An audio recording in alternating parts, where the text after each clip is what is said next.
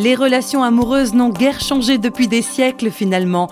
Les filles rêvent du prince charmant qui vient les sauver et les garçons rêvent d'une belle princesse qu'ils iront délivrer.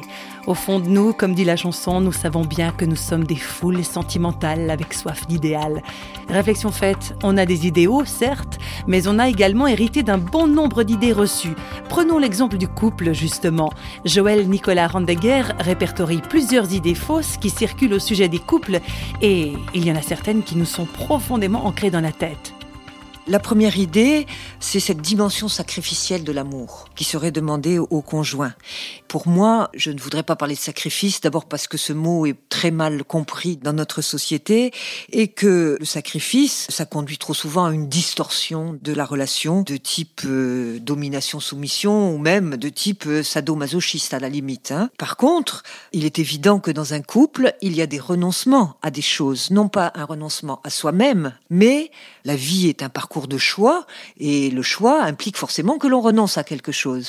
Ça demande la vigilance du bien de l'autre, qui passe parfois par euh, euh, l'abandon de certains désirs que l'on croyait primordiaux pour nous. Mais je ne voudrais pas que euh, ce mot sacrifice incite à penser qu'il faut la mort de quelqu'un pour que l'autre vive. Et il faut l'épanouissement des deux pour pouvoir rayonner à l'extérieur. On va pas créer un couple uniquement pour faire du bien à l'autre. On va créer un couple pour être plus fort, pour agir dans le monde. Et c'est là où le sacrifice ne me semble pas euh, adéquat comme terminologie.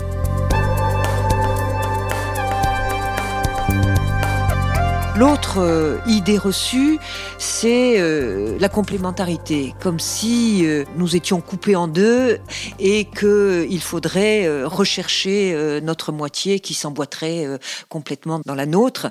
Là aussi, c'est une, une idée reçue, très courante, mais qui me paraît assez perverse parce qu'elle engendre l'idée de fusion qui est complètement opposée à l'alliance et à la liberté. Enfin, la troisième illusion, c'est le désir de transformation on va tout se dire, on n'aura pas de secret. C'est complètement une illusion parce que sommes-nous transparents pour nous-mêmes? Quand on est mal à l'aise avec soi, quand on est mal à l'aise avec l'autre, il est évident qu'on ne va plus tout se dire. Et en même temps, ce secret, qui pourrait être malfaisant, il est parfois euh, structurant parce que il permet de se reconstruire soi-même pour pouvoir réaborder l'autre de façon beaucoup plus adulte. Donc la transparence, oui, mais il ne faut pas que ce soit un absolu, il ne faut pas que ce soit euh, une illusion.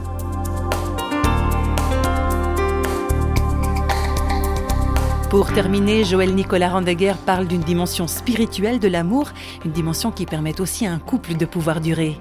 Cette dimension spirituelle de l'amour, que les anciens ont appelée agapé, qui ne vient pas de nous, qui nous est offerte, qui vient de Dieu. Donc euh, cet euh, amour, euh, disons, inconditionnel, cette agapé de Dieu, cette force de vie qui nous est conférée dès notre naissance, il faut la reconnaître, il faut en rendre grâce pour pouvoir la transmettre. Je crois que c'est ça qui peut inciter à la fidélité et à la durabilité. Parce que tant qu'on n'a pas découvert cette dimension, je crois que c'est pas la peine de recommencer autre chose. Parce que c'est dans cette relation même qu'on va le découvrir. Eh bien voilà qui donne matière à réflexion, et pas qu'à ceux qui sont en couple.